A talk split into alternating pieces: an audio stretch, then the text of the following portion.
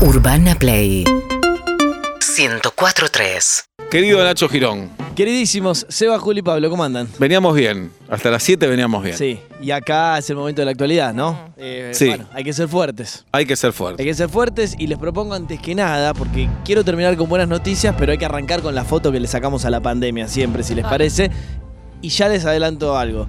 ¿Cómo va a seguir nuestra vida después de los nueve días de confinamiento total? Tenemos la respuesta. ¿Cómo? So- Dígalo ahora. ¿Ya lo querés? Yo estaba vendiendo. bueno, dale. No, no, aguantamos, dale. ¿Qué nos decís antes? Bien, antes les cuento lo siguiente. Hay mucha atención del gobierno con respecto a intentar poner todas las naves, toda la energía, todo, todo, todo lo que hay, lo que les queda de energía, en que esta sea la que está arrancando acá la mejor semana del operativo de vacunación en la República Argentina. Acelerarlo a tal manera en cuanto a llegada de dosis y cantidad de aplicaciones totales que dé verdaderamente un vuelco en los números. Hasta acá, porque siempre se los digo, hay 12.600.000 personas vacunadas. 12.600.000. 8.735.000 recibieron la primera. Y hay 2.400.000 personas que recibieron la primera y la segunda. Te lo digo fácil, los que recibieron al menos una vacuna en la República Argentina son el 19% de la población. Viene lento y sí, todos los funcionarios lo están admitiendo. Algunos te explican una cosa, otros te explican otra, otros te ponen en un contexto general del mundo y su escasez. Esta semana, si todo les sale bien y estuvieran trabajando bastante para esto, empezarían a llegar una cantidad bastante más importante. La esperanza o la gran esperanza está puesta en esas de AstraZeneca que yo les vengo con- comentando. Las que se decía que iban a llegar antes de fin de mayo. Exacto. Y debería llegar esta semana porque Cuatro ya es millones. de mayo. Bueno, esa para mí, me hago cargo, va a ser otra promesa de números incumplida del gobierno, pero que finalmente va a llegar en las próximas semanas. No se va a cumplir esto de que sea en mayo. Mañana el presidente Alberto Fernández, desde acá, con Andrés Manuel López Obrador desde México y Bisotti, la ministra de Salud, desde México, van a anunciar esto. No las 4 millones, van a decir que son 4 millones, pero no van a llegar las 4 en, En un vuelo. ahora en un vuelo en mayo, van a llegar un millón y pico, pero es una muy buena noticia, que finalmente después de un montón de trabas logísticas, algunas nuestras, pero la mayoría, en este caso Nobleza Obliga de afuera, esas vacunas que nacen acá en la provincia de Buenos Aires, viajan hasta México y ahora por un problema en los tubitos, en el envasado, tuvieron que irse hasta Estados Unidos, al Bacur, que se, ¿se acuerdan la, la ciudad de Breaking Bad? Bueno, ahí van eh, los componentes para ser envasados y finalmente ser distribuidos a muchos lugares del mundo, entre ellos la Argentina. O sea, salen de acá para ir, volver y finalmente están llegando. Perdón, ¿esas necesitan frío? Necesitan frío. Buena pregunta. ¿Y qué va? Con un freezer. Todo el que van de un lado a otro con un freezer. Bien, Eh, Qué Me juran complejo. que sí. Me ok. juran Es que que no hay que confiar. nunca la cadena que de frío. Por supuesto. En la Pachamama. Y desde ya. Eh, obviamente, eh, esto es interesante, desde acá no salen, obviamente como todavía no están entubadas, salen como en grandes planchas o- y, y envases de muchos más litros que el, el pequeño tubito que tiene Claro. apenas unos miligramos, ¿no? Eh, sí, su- se supone que no pierden la cadena de frío en ninguno de esos puntos Bien, bien, viaje. bien. Sería una gran nota seguir eh, un, un envío de, de- de una punta a la otra. Esa entonces AstraZeneca en la cabeza. Ahora mismo y mañana sale otro avión, están llegando unas cuantas de, de Sputnik. ¿Se sabe la cantidad? o Sí, no? 800, 609 mil de Sputnik en este vuelo y en el que viene, viste que te lo anuncian cuando toca tierra en, en Rusia, todavía no. Por ende tenemos unas 4 millones de AstraZeneca que van a llegar en partes, 609 mil de hoy de Sputnik más las que sumen mañana y también tenemos varias más del mecanismo COVAX que serán por lo menos un poco más de 200 mil. Con esto quiero decir que cuando haces la cuenta es Se va una, moviendo. una aceleración y se va moviendo teniendo en cuenta que hay 12 millones, si ya te llegan 5 millones más de, vacunas, realmente es una buena noticia. Quiero dejar planteado esto, deben conocer un montón de gente ustedes que se vacunaron con la Sputnik ya, Sí, Sí. que le dieron la 1, la primera, sí. a muy poquitos le dieron la 2, de hecho acá te estoy dando lo- Mis los padres datos. tienen la primera nomás. Bueno, ahí el gobierno está un poco nervioso en cuanto a que Rusia le mande la Sputnik 2. El problema es que la Sputnik 2 está siendo muy aplicada en este momento en Rusia. Ah, porque no es la misma. Es la otro es componente. es otro componente. En este caso no puedes aplicarle, si no, se- realmente no tendríamos ningún Claro. problema. Yo tengo amigos y tengo gente conocida, más grande, más chica, que ya está al límite de esos tres meses. ¿te- ¿Se acuerdan que el gobierno Sí, estiró? claro. Decían, te damos la primera y hasta tres meses, y esto está certificado por la ciencia, por estudios serios, no pasa nada. ¿Qué pasa después de los tres meses? Te empieza a bajar, supuestamente, radicalmente la inmunización. Bueno, no están apareciendo las dosis 2, déjeme decirlo, porque esto lo estuve averiguando hasta recién, y el, avión que va ahora a Rusia de vuelta no trae dosis 2. No se las dan. Y ahí es difícil saber, porque ustedes me pueden preguntar, ¿esto es error de Bisotti o es Rusia que no larga? La verdad no lo sé. O sea, no me lo terminan de explicar bien. Obviamente el gobierno te dice, obviamente que nosotros queremos y nos comprometimos a eso y empezamos a vacunar con lo que había. Pero si no te largan allá, porque en Rusia están vacunando mucho con la 2, están en esa fase, no podemos hacer demasiado. Y lo que no se sabe, Nacho, seguramente no tenés por qué saberlo tampoco, pero si pasan cuatro meses, por Sí. ejemplo, ¿la segunda dosis sirve o ya no sirve? Dicen que sí, pero lo ideal sería aplicarla en esa ventana. ¿Para qué? Porque el tema es cuando te empieza a bajar la inmunización, ahí vos le inyectás la segunda y te hace desde ese piso subir la inmunización. Lo estoy explicando muy en castellano para que lo entendamos todos, ¿no? Eso sería. Para que lo entiendan ustedes tres, Sí, no si vas a decir sí, eso. sí. No, Sí, no, no, no, no. Es decir, a ustedes Eh, tres que no les da la cabeza. Perdón, decir. y a tu pregunta que es interesante le agrego otra que también me parece interesante. ¿Y si a alguien le dieron la dosis Sputnik 1 y dicen, bueno, la 2 no va a estar, pero te aplico una de AstraZeneca, ¿sirve o no sirve? No hay, Hay re- respuesta no hay todavía. Ah, pero yo el otro día escuché que sí. Algunos escuché que había médicos mucho, dicen que sí. que te puede que, lo- que los efectos secundarios pueden ser más bravos o menos, qué sé yo, pero que, que y Sí. tal vez no lograr el 100% esperado de efectividad. Bueno, hay, hay algunos in- de- especialistas en inmunización que dicen que sí. Del gobierno no está escrito en on en ningún comunicado de eso todavía y no se la juegan a decir eso. ¿Se acuerdan cómo tardó mucho en decir que podía separar la dosis 1 y la dosis no? Todavía no es oficial en la República Argentina que vos puedas combinar una Sputnik 1 con una AstraZeneca o una Sputnik 1 con eh, alguna otra que te venga, por ejemplo, las que ahora supuestamente van a llegar también de otros lugares del mundo como Israel o Cuba. Esperamos, por ahí cambia esto. Obviamente nosotros en eso no, no, no tenemos los elementos médicos para decirlo. Creo que solucionaría mucho el problema, ¿no? Y en el gobierno te dicen, no se olviden que metimos la eh, rusa, la Sputnik B, cuando nadie nos estaba vendiendo. Entonces ellos sienten todavía, y yo creo que es un poco así, que ante la escasez resolvieron. No podías saber con anterioridad que en un momento te iba a escasear la segunda. Y queremos llevar tranquilidad, digo, el que tiene la primera igual está más inmunizado que no tener nada. Pero obviamente tu mamá o digo quien sea que nos está escuchando que tiene la 1 quiere tener la 2. Por supuesto. ¿no? Entonces, Pero estaría bien también un comunicado oficial que diga todas estas cosas. sé que lo están preparando para alargarlo en el caso de que no consigan. Todavía no lo descartamos 100% de no, pero sí lo que digo es se están venciendo algunos esquemas de vacunación. Vos cuando le preguntás a Bisotti o a Cafiero, yo lo entrevisté el fin de semana, ellos te dicen, vamos a completar los esquemas de vacunación sí o sí. El tema es que pregunté, pero ¿cuándo llegan las dosis 2 y no las tienen todavía? Están acelerando lo más posible, incluso sé que se metió directo Alberto Fernández para hablar con Putin, como para decir palabra más, palabra menos, che, Vladimir, tirame Me algunas, prometiste. aunque sea. Mm. Porque tampoco, digamos, necesitarían llegar tampoco millones ya en un cargamento, pero anda alargándome para así los que están más ya sobre el final de esos tres meses Mm. ya los puedo ir vacunando. Hay que mandar a. Santi Maratea. No estaría mal. Sí, sí, estoy de acuerdo. No estaría mal. no estaría Nacho, cuando se anuncia una cadena 8 y 5 Sí. y empieza 8 y media, por ejemplo. Sí. Buena, ¿Por qué? en este caso sé la respuesta. Adelante. En los otros, eh, hashtag albertismo. Es así. Digo que Y en- no, no- y en no es este muy caso- puntual. En este caso pasó algo que justo el otro día lo averigüé. Empezaron a grabar para que salga 8 y 5 y por primera vez iban a salir puntualísimo. Alberto Fernández habla unos 7 minutos de un mensaje de 20 y de repente se escucha, mira, hablas por favor. Hola. Uh, Se durmió el cámara. Así. Un sonido. Un aire acondicionado. Oh, No, es para una comedia. Esto, esto, Sí. esto no es Eh, joda. pero el de sonido, viste que cuando estás grabando algo, el de sonido siempre frena. Siempre. Sí, sí, sí. Dice perro. Yo no vi el video, pero me dicen quienes estuvieron ahí que eh, él sigue hablando con el, el discurso escrito para no mandarse ninguna macana, decir lo que había que decir y las fechas que eran, digamos, muy específicas. Y mira, como diciendo, sigo o no sigo, hasta que en un momento lo frenen la grabación, por ende, a los 10 minutos vuelven a grabar de vuelta. Y ese es el mensaje que nosotros conocemos. En este caso, esta es la respuesta. Qué feo, va 7 de 20 y decís todo de nuevo. Todo de Claro, nuevo, no, claro. puedo- no, no podemos secundarlo, haceme primero un gesto, pegalo. Haceme un gesto a, Claro, a- todos nos pasó, pero no somos presidentes. No, No, totalmente. claro. En una grabación. Viste cuando estás hablando y todos ponen cara, ya no me Sí. importa. Y No vos decís, entiendo "Sí, si la estoy tiro, la diciendo una boludez. Sí, o- total. Y Sí. era la grabación en- con el equipo técnico, se supone número uno del país, en la Quinta de Olivos, ¿no? Claro. no debería fallar. Bueno, a veces esas cosas pasan. Esa es la aplicación puntual dentro de un gobierno que no es el más puntual del mundo, eso también hay que decirlo. ¿Cómo estamos? Bueno, hoy hace un ratito salió el reporte del coronavirus. El número es más bajo que los días previos, pero ustedes saben que tenemos que seguir toda una secuencia de números para entusiasmarnos. Hoy 22.651 casos. El domingo ayer 24.801 casos y el sábado 32.171. hay una serie hacia la baja. Igual alto gobierno. para fin de semana había Alto para cambios, ¿no? sí. Más drásticos. Y acordate, Juli, que siempre lo decimos, los números posta a posta te dan una imagen de 15 días atrás. Por ende, esto tampoco no lo tenés que analizar. Ah, ya empezó Exacto. a funcionar Claro. la restricción. No, no. No, y además hace un mes tal vez 22.000 era un escándalo. Por eso, por eso. Entonces digo, precaución con esto. Sí es una muy buena noticia que sean hacia la baja, ¿no? Nacho, Eh, eh, el caso Formosa te quería preguntar.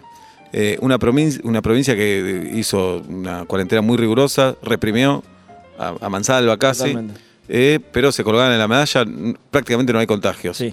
Y ahora están pasando unos números de también un día para el otro te clavan 5.000. Sí, Es un escándalo, en el gobierno, en el área de salud sobre todo están enojados porque además en momentos donde vos querés tratar de mostrar el reporte lo más limpio posible en cuanto a casos, porque claro. eso es lo que miran los epidemiólogos para tomar decisiones, de repente te mandan 5.000 de una. Y imposible saber, porque yo pregunté, ¿y esos 5.000 cómo se distribuyeron? ¿Son 300 de un lunes?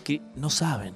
Entonces ahí también hay un problema de la estadística en la República Argentina y este federalismo que obviamente todos queremos desarrollar, pero que también tiene su lado oscuro, que es que si vos querés ser un patrón de estancia, un señor feudal en determinada provincia, lo puedes hacer Claro. hablando por supuesto en este caso del vapuleadísimo eh, Gildo Infran, que a veces el gobierno lo tiene que salir a bancar, pero termina siendo una especie de aliado incómodo, ¿no? En, muchas oficinas del, del oficialismo.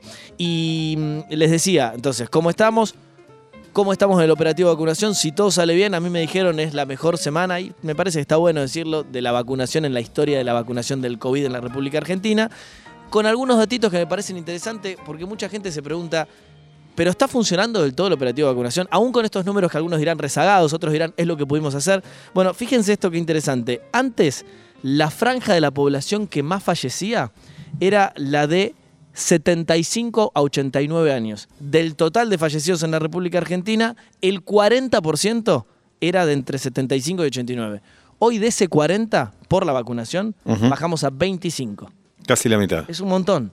Digo, y está bueno, me los pasaban en estas horas y me parecía que está bueno, porque si no, viste, uno si tira números en frío, pero digo, pará, pero a los que estás vacunando, ¿realmente se están salvando, están muriendo menos? Sí, pasamos del 40 al 25. Obviamente, ahora ya no son esos los que mueren más, repito la franja, de 75 a 89, sino los que mueren más son los de 60 a 74 que pasaron de ser el 35% de los que mueren al 44%. Bueno, esto tiene que ver un poco con el operativo que primero vacunaron a los más grandes y después siguieron por la siguiente franja, ¿no? ¿No tiene que ver con las nuevas cepas también? Tiene que ver, eso es como el dato fundamental cuando todavía se están extendiendo cepas que no conocemos del todo, pero que ya dice la ciencia, al menos la que, los que ya lo estuvieran antes, por ejemplo en Europa, que son más contagiosas y más letales. También están, perdón, más, guardados. ¿no? Los, los- Claro. los adultos mayores hace más tiempo, con más miedo. Por eso, digo, la combinación entre el, el- el guardarse, tomar conciencia y hacer las cosas bien, las nuevas cepas, por otro lado, que te contraponen a esa data, que como Mm. dice Seba, son más letales, más contagiosas y son numerosas, porque Sí. no paramos de hablar de la de India y, y sin terminar de hablar de eso, te, eh, terminas hablando de la de Manaos u otra que te viene de, de Centroamérica y todas tardan su tiempo en investigarlas. Pero me parecía importante esto de las franjas Sí. etarias, que a medida que vas vacunando, esa franja se salva más y, y realmente eh, es, es débil en cuanto a su edad, porque por supuesto son los que más desprotegidos están antra- hasta el COVID. Ustedes dirán, nosotros más o menos tenemos todo de, ¿cuánto? ¿30, 44 o 45, 59? Más o menos acá. Eh, Pablito y yo 47. Sí, yo los estoy estrenando. Bueno, Jirafa menos 3-9. 3. 9 ¿Cómo si tenés Sí. 23, Julito? Sí, sí, pero ese es lo que me autopercibo. Ah, bueno. Atención con esto porque me pareció, me pareció importante. Los más 60, escuchen Ujú. esto, ¿eh? los más 60 Se va. representan en total el 82% de los fallecidos. Pero los que tienen entre 20 y 39 afuera, hola. son el 43% de los casos de contagio. Bueno, porque son los que están más activos Está también. bien, ¿no? pero digo, son datos que te van reflejando algunas cositas de la, de la realidad. Y se tienen que cuidar los que estamos más o menos en esta franja etaria grande, porque vos fíjate, de 45 a 59 años eh, son el, representan el 20% de los fallecidos en la República Argentina y antes eran el 12. Subió de 12 a 20. Repito la franja, 45 a 59. Y los 30 a 44 son poquitos y bajó un poco, son el 4% de los muertos, antes eran el 6. Bien. Algunos Yo quiero que cuando pase, porque en algún momento vamos a tratar de controlar este virus, usemos toda estadística, pero para cosas como, por ejemplo, ¿sabes quién come salame? Mm. Buenísimo. Más 47 comen picado grueso Con Sputnik y uno. tienen la hipertensión, en- Bien, bien, la bien. mínima en 24. Pará, teníamos acá la, la- la encuesta que hicimos entre sexo, milanesa y correr. Milanesa ganó, ¿eh? Así que es un Sí. motivo para estar contentos. Bien. 61,5% de los votos, sexo 33,4%, correr 5,1%. Bien, Así que Argentina. estamos muy Eh, muy orgulloso de la encuesta. Argentina. Argentina. Muy bien. Nacho, el domingo termina este confinamiento. Sí. ¿Nos reímos cuando digo termina?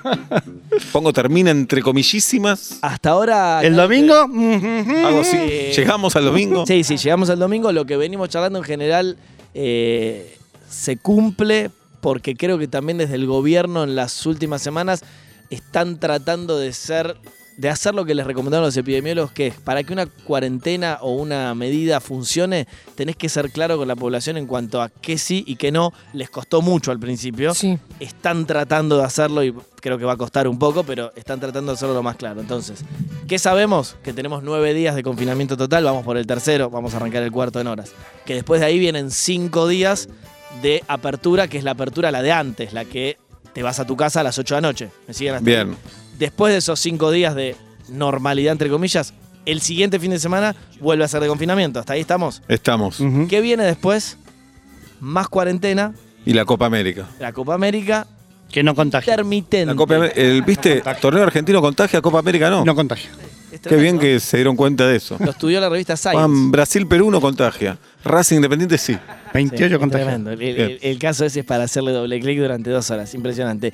Se vienen aislamientos localizados y muy puntuales. ¿Se acuerdan Por de ejemplo, Gaspo? familia Fábregas. decimos. Adentro. Todos adentro. Los Juan- Fábregas adentro. Juan Reich, puede Jorge, salir. Norma, todos adentro. Sí. Pink.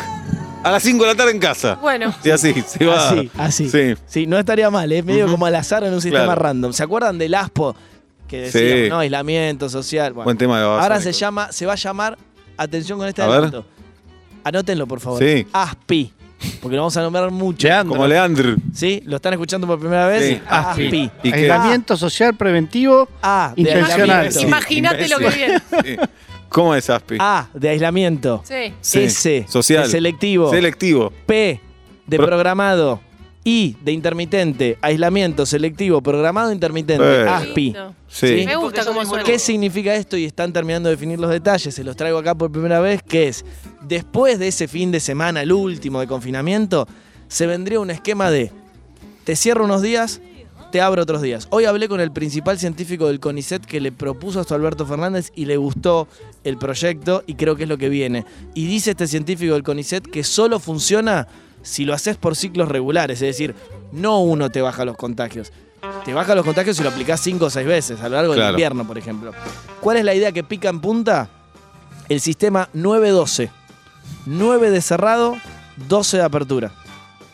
¿Qué otras opciones se barajan? 16 de cerrado, 12 de apertura o 16 de cerrado, 19 de apertura. Yo creo que van a ir por el 9-12.